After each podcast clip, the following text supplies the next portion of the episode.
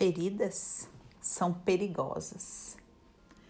Robin Norwood, que escreveu Mulheres que Amam Demais, diz que quando somos feridas e não nos curamos, tendemos a ser perigosas.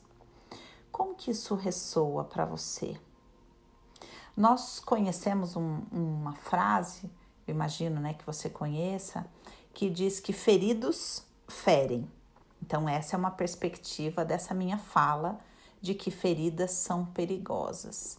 Então, a gente aceita, em geral, que pessoas que são feridas tendem a ferir.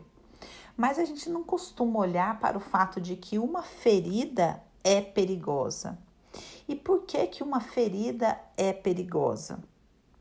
Porque primeiro, ela está viva. Queria que você considerasse isso. Uma ferida na sua alma está viva, não é uma coisa estática. Ela está viva.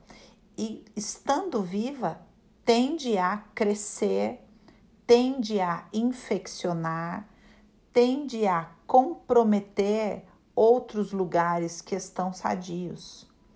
E uma ferida, quando é ignorada, pode te surpreender por exemplo, uma ferida é perigosa porque pode distorcer completamente a sua interpretação da realidade, a sua interpretação de um sentimento, a sua interpretação da intenção de uma pessoa, a sua interpretação de uma dinâmica de relacionamento.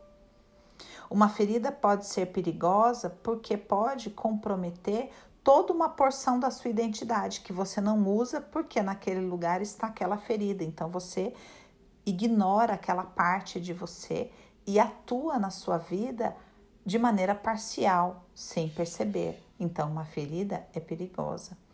E por último, essa perspectiva de que feridos ferem. Ou seja, quando nós temos uma ferida em nós, num relacionamento, num momento de entrega profunda, num momento de intimidade, de troca, de alma, no momento em que você está vulnerável, aquela porção em você que está ferida, ao ser tocada, estimulada, avivada, pode responder de maneira agressiva e pode estragar tudo. Então, muitas vezes, é, se comprometer com a própria cura é muito mais urgente do que a gente imagina, porque feridas são perigosas.